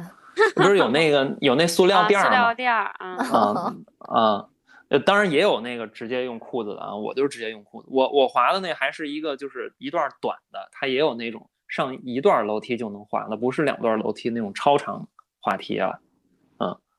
然后呃这段说的有点多，反正就是我们登上了那个城以后，就可以在一个也不是特别高的高度上俯瞰这一小片儿的那个景观。那个时候也是，就是太阳马上就要下山了，从从一个那从两个高楼中间穿过来，那两个高楼中间还是呃贵阳的一个一个，我觉得是一个地标建筑，就是一个球形的一个那个旋转餐厅那种感觉，我忘了名字，我在文章里面写过。然后旁边视野里面还有还有老旧小区，然后远处有新的那种高楼大厦，然后近处是省府路小学，然后有那种小孩的那个喧闹，再加上巨多的烧烤摊儿。然后就有很，他那个烧烤摊儿相当于有那种后后厨，一个一个烧烤店都开好几个门店那种感觉，他承包了附近的好几个小门脸儿，你每一个小门脸儿里其实只能坐那么七八个顾客，但是他有四五个点儿，这样呢就他就有一个后厨，就有一个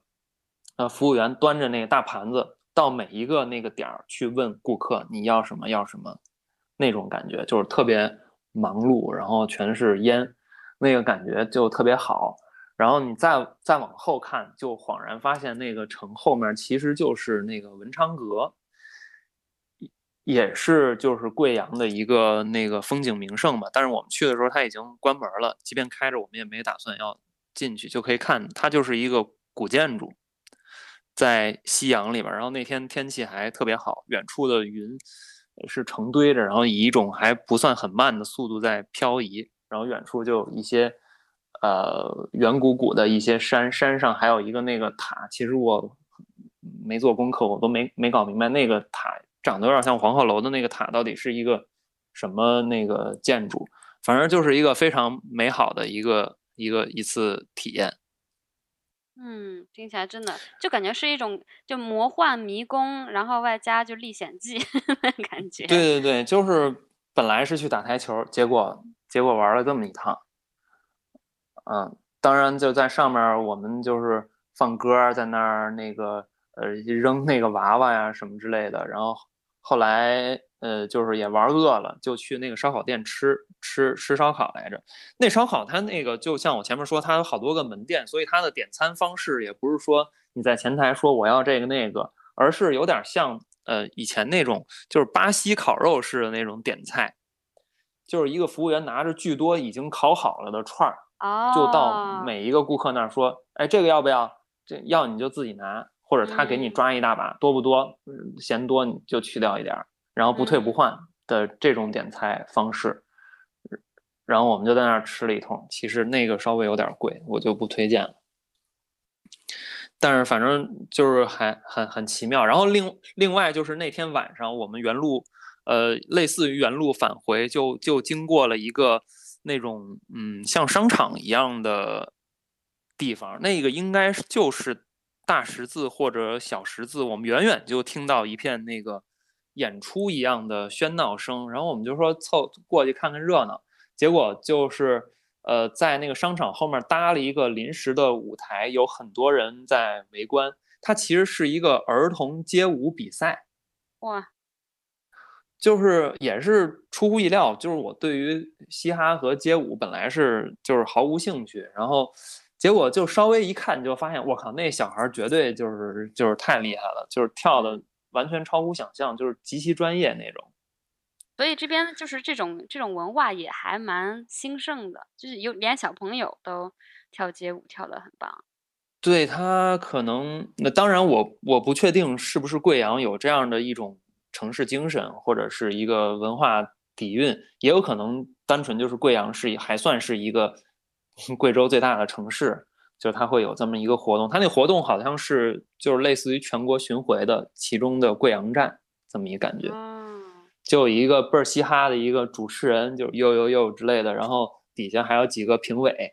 然后两个小孩儿，特小的小孩儿，看起来就就五六岁那种小孩儿在上面 battle，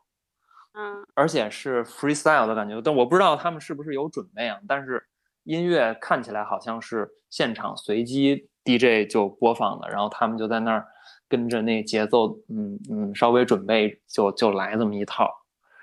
而且那种稍微大一点的小孩，看起来可能也就十岁、十一岁那种小女孩，其实已经就是力量相当强，甚至她可以前空翻，我都惊了。呃，虽然他没法做那种就是用用头转圈的那种地板动作支撑倒立那种，但是他来前空翻，我也是。惊了，不过其实有时候小朋友反而就是身身体灵活性和做这些高难度动作比我们来的得心应手多了。对，因为他们重量轻。对，是是，反正看的时候，反正就觉得我天哪，这个街舞也太卷了，这么小的小孩都已经有这个水准了，嗯，就有点不可思议。然后这一天就就是这样结束的，啊，然后我想想啊，然后咱们是不是可以哦？还还有一个黔灵山没说呢，我天哪，嗯，黔灵山可得可得好好说一下，那个，呃。黔灵山其实是我们到贵阳以后，就是吃完酸汤鱼那个之后的那个第二天就直接就去了，因为看见地图上有一大片绿色的那个区域，离我们也不是特别远，然后我们还坐了一个公交车跑到那儿去。它其实就是一个景区，还有山。这个你们您呃你们可能知道，就是其实现在贵阳现在也出疫情了，然后你们那个群。就是老不休的群里面，不是还有人发转发那个微博的视频吗？就是黔灵山的猴子失猴子失控，对对，那个好好笑，对，对，就是都封控了嘛。其实，哎，还是祝福一下贵阳吧。就是我们在的时候是完全没有疫情，就是就是所有人都好像都不戴口罩，也不怎么太扫码，就是超级自由这么一感觉。没想到现在也陷落了，就我们刚一走就完了。那个黔灵山就是。我那那个也是一趟超级迷幻的那个经历，我我这这回我讲的简单一点，就是刚一去，在那个公交车到乾陵山的前一站的时候，我们就已经觉得，哎呀，怎么这样？就是它，因为它前一站有一个菜市场，这两站都可以去乾陵山，然后就那车上就全是老年人，然后在那个菜市场那站就下了好多，就看见有一条路里全是密密麻麻的人群的感觉，我们就觉得稍微有点不妙。结果到了乾陵山一看，我的天呐，就是整个就是一个老人山，就是你一进去就是还是要稍微扫一下码进去，然后那个刚一进去一个小广场上就全部是老年老年的游客，而且感觉他们都是当地人，就是那儿好像就是他们的一个基地。比如说早上去那儿，我们因为也是上午去的嘛，就去那儿溜溜弯儿、跳跳舞、广场舞什么之类的，然后去买买菜。或者吃个饭回家，就是一种老年生活的一个基地。我们我们误入了，结果结果其实一开始进去的时候，这体验一点都不好。随便找了一条路，然后看见有一个什么寺，就朝那个方向走。结果这条路上就就全是人，我们就想想想能不能找一条没有什么人的小路，我们走一走，就是避开那人群的喧闹。所以就哎看见那个。有一个两个座椅中间那个灌木里边有一条小路，显然是人踩过的一个路，然后我们就上去了。实际上那个那个那个其实是没有路的，地上都是有点湿的落叶，因为前几天刚下过雨，还稍微有点湿滑。然后我们就要俯身穿过那个植物，就沿着一条人踩出来的一条没有植物的路往上走。结果这一路上去就穿过了三四个那个小广场。其实就是晨练的人，应该也是不想那个，呃，就是凑热闹，就另辟蹊径，开辟了这么几个小广场。就是呃，有还看到有一个老爷爷拿着那个那个那个笤帚，就是竹子做的那种笤帚，在扫一块地，把一块土地给扫成那个平整的。他们好像要在那儿打打太打太极还是什么？刚才说要 广场舞 battle 吗？不是，那儿那儿是比较清静的，就是都是老人坐那儿遛鸟，或者是练剑什么之类的。还有那种自制的那个那个健身设施，都没看明白，就感觉是一个用竹竹竿还有什么铁，反正就是一些生生活呃废旧物品，自己用胶带什么之类的缠了这么一个像单杠一样的东西。看那个高度，感觉更像是压腿的。嗯，我们也在那儿压了压，然后经过这几个广场之后，再往上走就不再有那个广场，但是还是隐隐约约的有一些路，而且还有很多那个垃圾、矿泉水瓶，还有一些零食的袋子，让我们觉得啊，这儿应该还是有人有有不少人走过的。但是呢，那个路就越走越陡，越走越斜。然后就已经没有路了，就穿过那个山坡上的树林，然后呃那块儿其实已经我已经有点费劲了，他俩倒是可能体重比我轻，然后就更好走一点。然后我那天也没想着要爬山，就穿了一个特别平的平底儿鞋，就是有点滑。我走在最后面，然后穿过了那个树林之后，前面就是一座一个石头石头山的那个感觉，它也不是假山，像是天然的岩石，但是那个石头是灰黑色的，呃，比较嶙峋，然后也没有什么植物了。然后其实走到那儿，我们已经就没有什么退路了，因为那种那种斜度的坡，你要往回走，其实就不好走了。明白那感觉吧？嗯，就是你你往。你往上走，你还能蹬着走；往下，你只能只能就是坐着滑下去，只能硬往上爬。实际上，我们根本不知道那个山上有什么东西。然后到了那个石头那儿，就变成了一个徒手攀岩了。这真的就是徒手攀岩。当然，那个没有太陡，但是我觉得那个离就是跟地面的夹角已经是四十五到六十度的那个那感觉了。虽然你看那山的剖面图，可能觉得那难度不是很大，但是你真的往上爬，你再往下看，那挺挺恐怖的。而且 也不可能有任何保护措施。然后我们爬着爬着，就是我自己都在那儿，就是纳闷儿，我靠，我们我们在这干嘛呢？怎么怎么怎么混成这样？明明就是一个 人那么多的公园，结果到了一个完全没有人的地方，还有一些垃圾。然后就是爬这种难度的那个山，一开始我还有点那个忌惮，因为那个是你你抠完那岩石，手上就会有一些泥土什么之类的。就我特别小心的，只用一个指尖去触碰那个东西，然后他们还还挺嫌弃我说我这个 city boy 就是这个 弄不了这个玩不了大自然。然后后来我也没办法了，因为你你不不不真用力抠的话，根本就爬不上去，就是直接就是手脚并用往上爬，然后要么就是抓石头，要不就是抓那个树树干。其实其实可能那个，因为我之前也没有攀攀过岩，总觉得这是一件特别难的事情。但实际上，真正爬发现它比我想象的要要简单，就是天然的岩石上可作为抓手和蹬踏的那种那种小小的凸起物特别的多，就没有那么的难吧。总归爬了得有个反正几十米吧，其实也没有太远，然后就爬到顶了，到顶了。然后，呃，我们就其实就挺兴奋嘛，甚至还在那儿那个。那个随地小便来着，因为没有人撒野尿，嗯啊，对对对，没有根本没有人。然后那个就往前走了一点，发现已经爬得相当高了，可以那个俯瞰城市了，还在那儿拍了一通照。然后再走着走着，就发现了一个那个长廊的末端，它显然这不是一个上山的路，而是有另外的那个有台阶的路可以上，然后有一个山顶的一系列建筑，有一个长廊。然后呢，我。那到了末端，其实就什么都没有了嘛。然后我们只能手扒着那个柱子和那个靠背的那个栏杆，直接翻到那个长廊里面，再往上走，才才遇到人。就是超级奇怪的一个那个经历，竟然竟然就是在在这么大一个城市里面玩了一段这么野的那个东西。黔灵山最后还有一个说的就是它里面竟然有条隧道。嗯，我们就是嗯。穿过了那个有猴的路，就到了一片水边，发现那水也没什么可看的。然后就回去的话，就之前看那个地图，就怎么能到水边？它有条特别直的路，但是我们怎么也没找着。这个山路明明非常崎岖，结果后来就发现那条地图上的直路实际上是一条超长的隧道。呃，就是相当于我们徒手翻过了一座山，然后它那个在公园的那个建设里面又有一条隧道，直接可以穿过这座这座山。然后，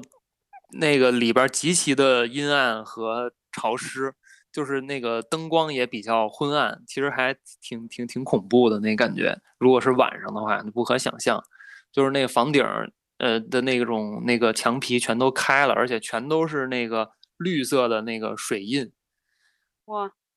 像那种水彩画出来的那种水花的效果。就是那么高的山，算是景点的一部分吗？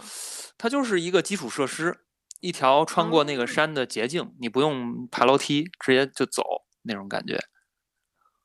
嗯，得得亏是就是里边人多，就有很多那种广场舞大妈，然后就嬉笑着，那个声音在那个那个里边回荡，就感觉像一澡堂的那种感觉，就还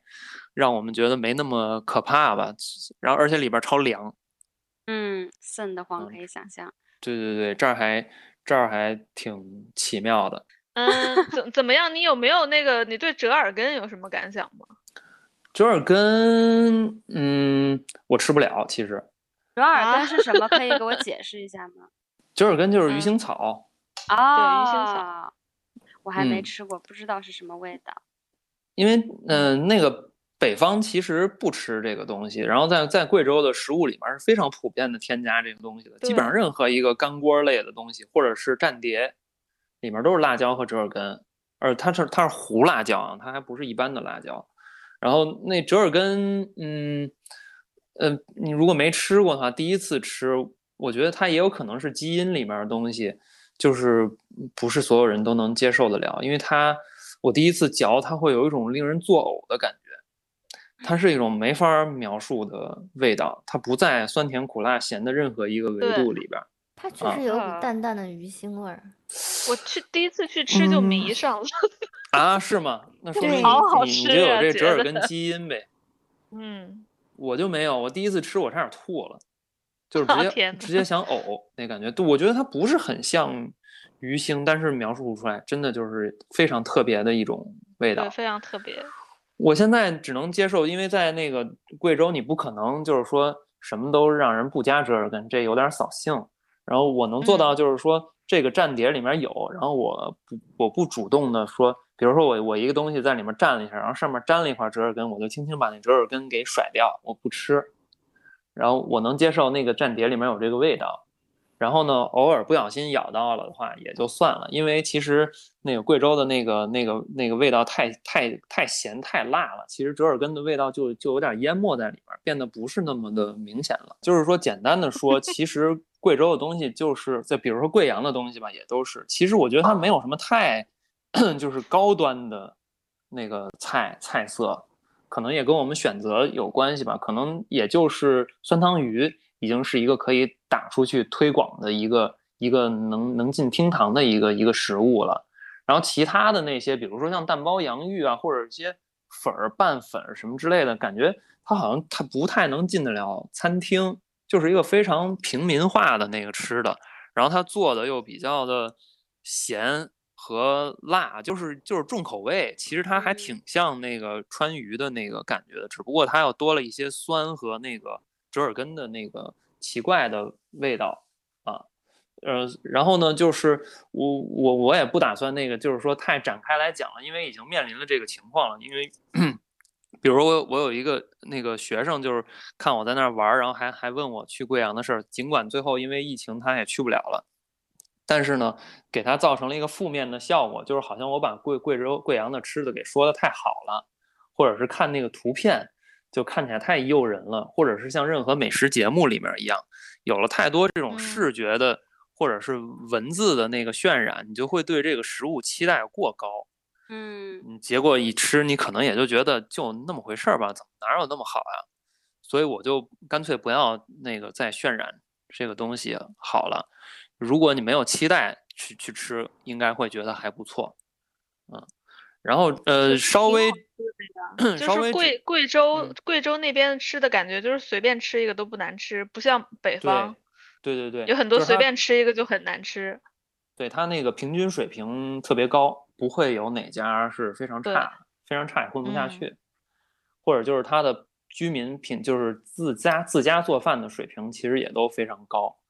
嗯。他可能跟跟那个北方相比，他就是不懒惰吧，人还是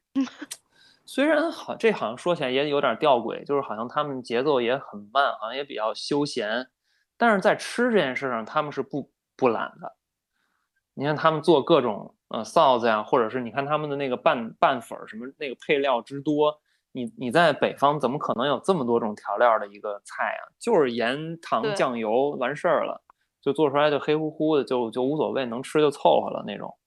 嗯，你在在那在贵阳农耕的地方比较少，不就是物就我感觉一般像是物料这种越不丰富的地区，他就会越想出更多的方法，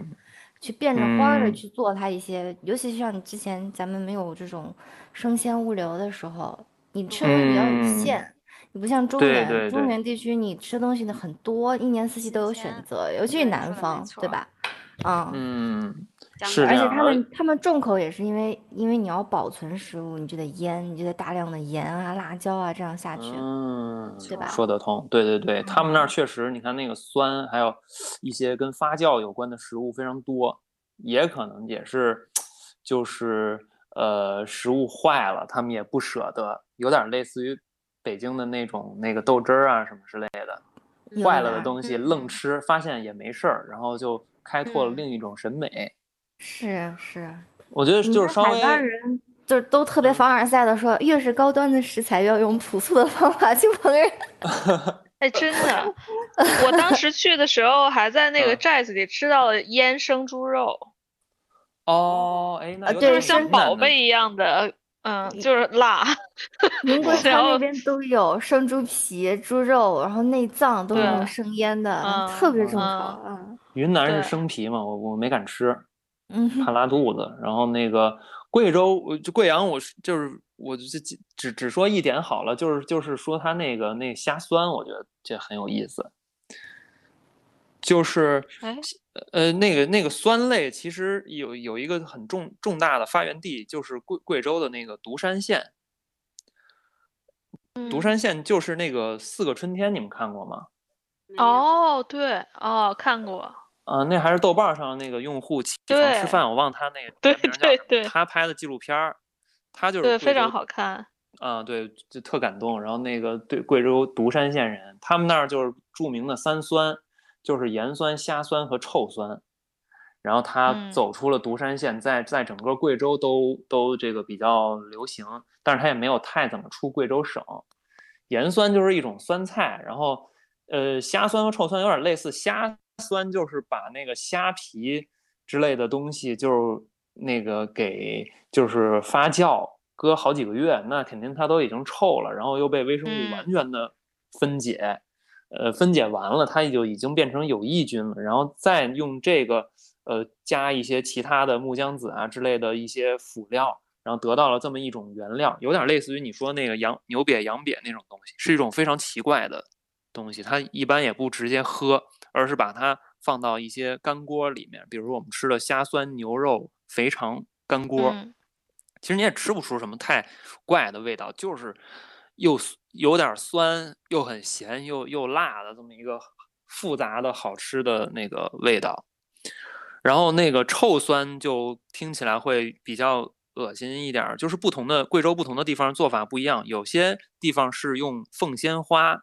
做的那个呃。就是酵母，把凤仙花捣成泥之后，呃，放置好几个月，变成一个呃绿色的一个臭了的那个菜汤，然后用这个东西混合一些呃食材，然后也有一些地方是用已经腐坏了的一些鱼肉的那个剩菜，不舍得扔，然后这个玩意儿腐坏了之后也可以做成一个酵母，都是说越陈越香，而且这个这个臭酸说是闻起来可能会是很臭的。然后吃起来应该就是，嗯，又怪又好吃的那种东西。但是结果那天在那个虾酸的那个店里边，我们那个干锅吃太饱了，结果他那墙上贴了一个“你敢挑战吗？”就是一个什么 臭凉拌臭酸凉拌什么东西。那个我就实在是没有没有肚子再去吃了。下回去贵阳，你们要去贵阳、贵州什么的，都可以试着挑战一下臭酸这个这个东西。嗯嗯。嗯，好的，啊，其他就好像说完了。最后我结尾，如果说要有什么结尾的话，我我就说一个小小的感想好了。就是，其实我现在在这个旅行的时候，越来越嗯迷惑或者困惑一件事情，就是这个就是推荐类的东西，呃，或者泛化到流量这个东西对于旅行体验的那个影响。这回事儿，嗯，就是比如说我们去去，相较于贵阳，我们去大理之类的，这个行程规划的会更好。以前行程咋规划？就是我听长老孙说，以前去那个苗寨什么，呃，嗯，对吧？苗寨都是随便去瞎去，因为那个时候可能那种旅行资讯都不是特别的那个充充充足，是吧？你只能就是自己去探索。其实那个是真正好玩的。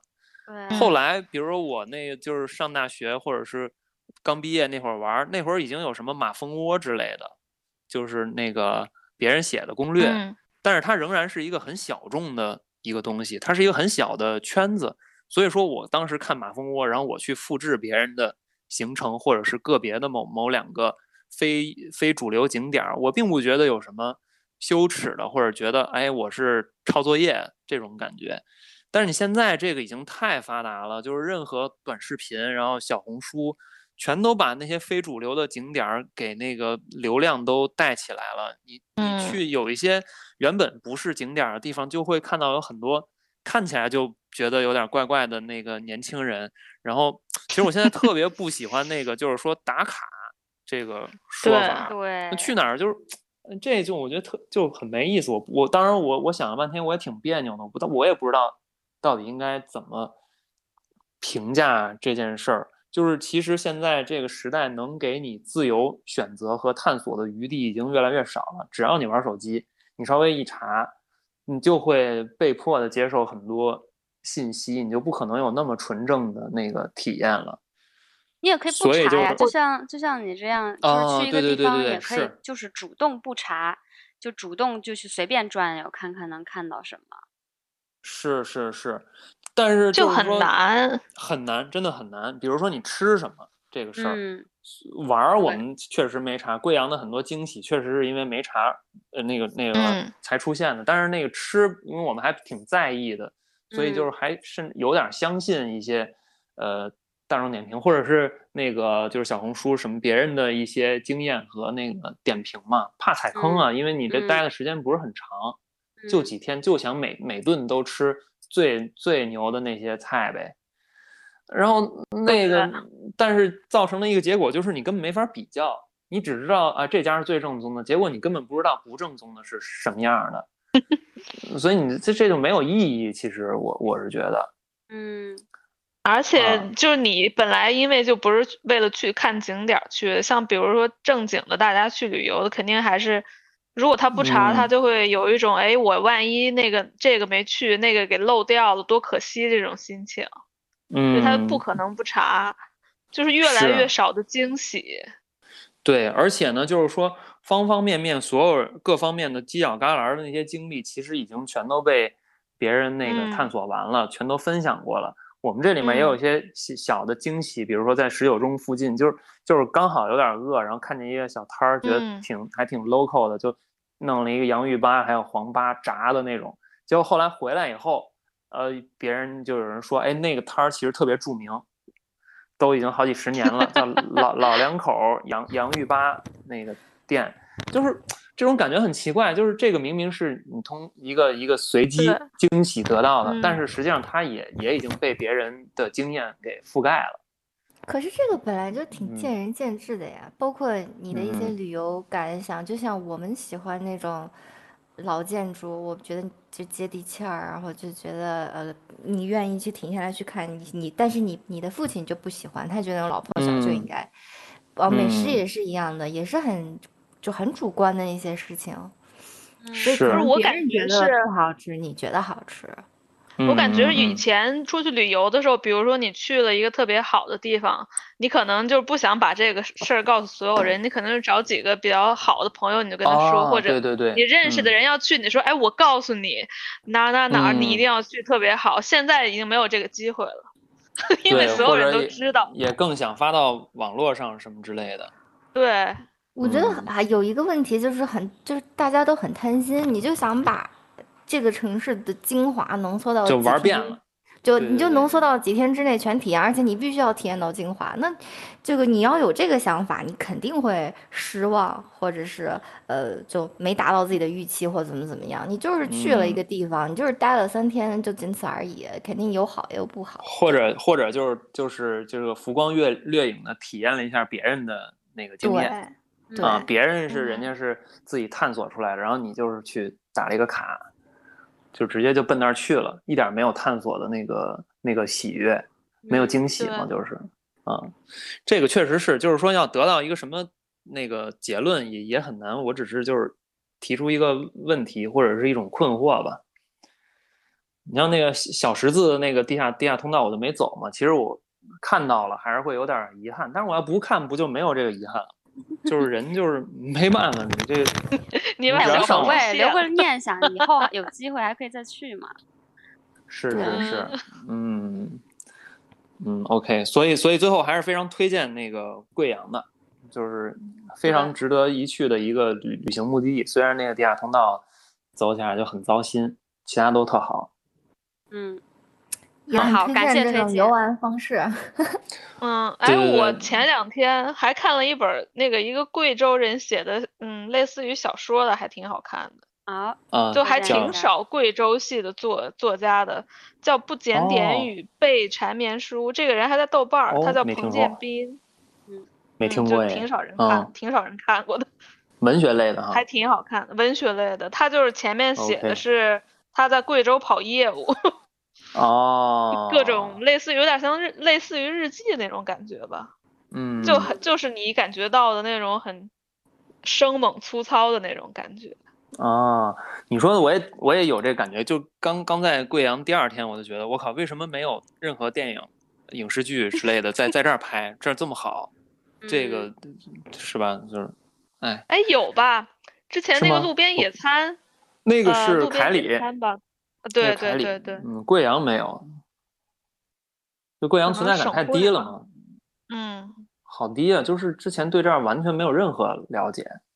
整个贵州存在感都挺低的，我觉得。对。有一个印象就是在外地的贵州人，就是比别的，比如说旁边的四川、重庆的人少很多。他们也是不是？我倒觉 得，呃，就是为数不多的一些年轻的有有有志青年嘛，真的就是离就是离开会离开贵州。我这去去玩这一趟，发完朋友圈，我才发现哦，原来我认识了这么多人，其实都是贵阳人，他们已经散落在天涯，就到处都都有。我一个都不认识，好像。就是比比起那个别的地儿，四川，比如说四川和重庆的少很多，我感觉，可能只是我认识的人。啊啊。对，有可能，有也有可能就是他们都就是说会倾向于去那个成都发展，不会再到别的地方去了。嗯，有可能。因为我在成都待过嘛，所以就认识好多就是贵州人。嗯嗯嗯。OK，那个那个李靠谱是不是可以那个？我们今天就聊到这里。好好好。感谢你今天参加我们的节目，来跟我们分享这么有趣的这旅游的经历。哦，不好意思，然后我也非常饿了。我其实刚才有点走神，在想等会儿要吃啥。哎呀，不不好意思，不好意思，炒土豆，饿了。嗯，没事儿。好嘞，那行，那咱们今儿就聊到这儿。嗯，好的，拜拜，拜拜，再见。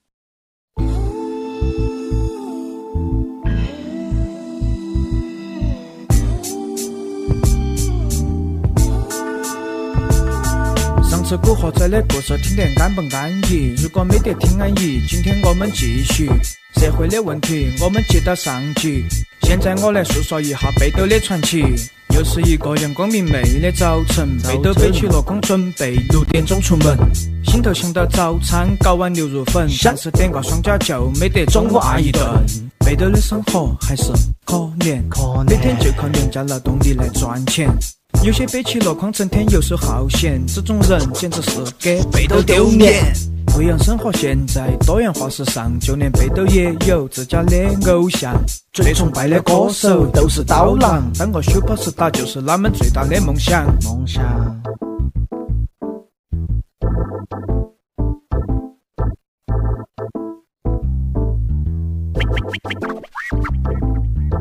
北斗客商店打几斤包谷沙，喊了几个隔壁邻居去他家坐下。大家几兄弟把存在都讲实话，几杯下课就开始对社会做评价。这个时候北斗喝得有点醉，他说当今社会苦力赚钱特别累，其实也想自家开个演唱会，这个婆娘最起码都像张惠妹。事业些也会丰富自家的生活，唯一的爱好就是赌博。集体活动喜欢上山去铺地麻雀，投十块钱找个黑脚杆，觉得划不着。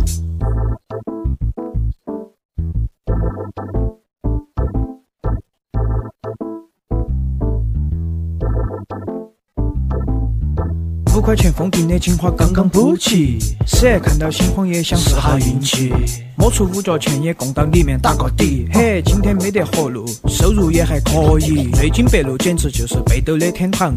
走到那个地方，只有他们最哇王。每天出去找活路，都是一群一浪，而且每个人的打扮都是闪亮登场。不管逢年过节还是天气冷热，他们清一色穿的都是皮夹克。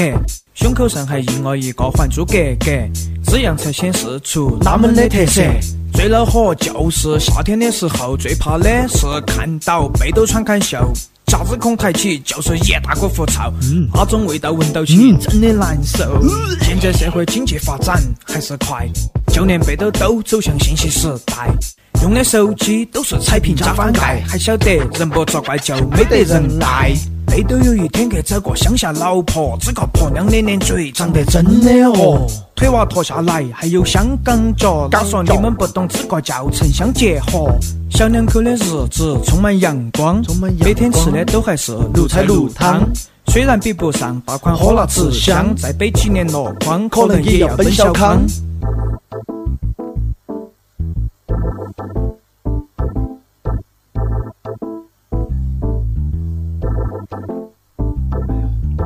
有些北斗简直不懂法律，没得事情就和开锁王背起。背起。我劝你们还是要学点东西，不然以后真的不能出人头地。没得搞到钱，正在潇洒陶醉，觉得自家的做法真的无所谓，搞不懂主要是两样社会，就连有些。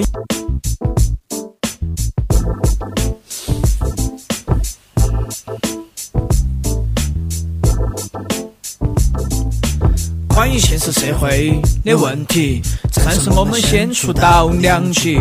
如果大家还有兴趣，我们还会再继续。